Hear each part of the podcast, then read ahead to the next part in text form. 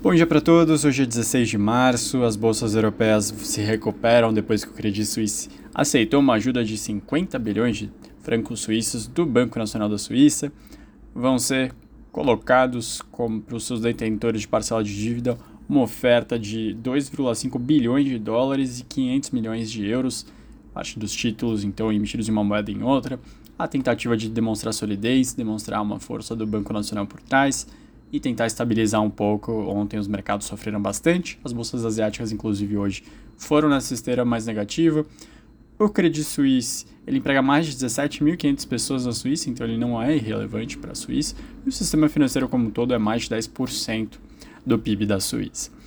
Hoje tem dados, aliás, tem uma decisão de juros no Banco Central Europeu depois de uma inflação ter batido 8,5%, bem acima da meta de 2%, a dúvida é se o Banco Central Europeu vai continuar seus planos de subir pra, de 3% para 3,5% a taxa básica de juros, ou se vai esperar um pouco mais para ver como que a situação do mercado de crédito está na Europa como um todo, para aí sim voltar a retomar a alta de juros ou verificar se não é adequado para o atual momento com esses efeitos que surgiram. Então, muita desconfiança no mínimo eles vão colocar na ata algum comentário sobre a situação atual. O petróleo se recupera depois de uma queda ontem que levou para as mínimas em 15 meses o preço do barril de petróleo. O minério opera em queda depois das bolsas chinesas recuarem. Outros destaques internacionais: a Rússia busca recrutar mais 400 mil soldados para o exército, também vislumbrando uma situação, a situação da guerra na Ucrânia. E dados de inflação na Itália mostraram, segundo a Stat, que a inflação recuou de 10 para 9,1 em fevereiro, patamar abaixo dos 9,2 projetados e menor nível desde setembro. Preços de energia subiram 16, aliás, recuaram 16,4% e os de alimentos subiram 15,5%. Aqui no Brasil, a proposta fiscal já está com o presidente Lula.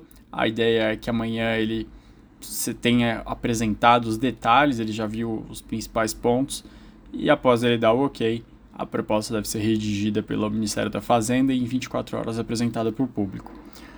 Aqui no Brasil, o governo do Pará licitou a sua primeira concessão rodoviária no estado. O trecho é uma estrada de cerca de 526 quilômetros, passa por 11 municípios. O consórcio Conquista do Pará, formado por quatro empresas de construção, foi o único interessado.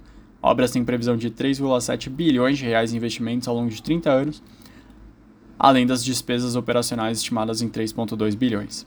O governador do Pará, Eldor Barbalho, do MDB, afirma que planeja fazer até o primeiro semestre de 2024 o primeiro leilão de concessão de saneamento básico no estado e também fala em voltar a avaliar projetos ferroviários. Um deles é a possibilidade da construção de ferrovia do estado do Pará, uma via de 500 quilômetros que conectaria Porto de Vila do Conde, no norte do estado, com a estrada de ferro de Carajás, da Vale. Esses são os principais destaques do dia. Qualquer dúvida é só entrar em contato. Até mais.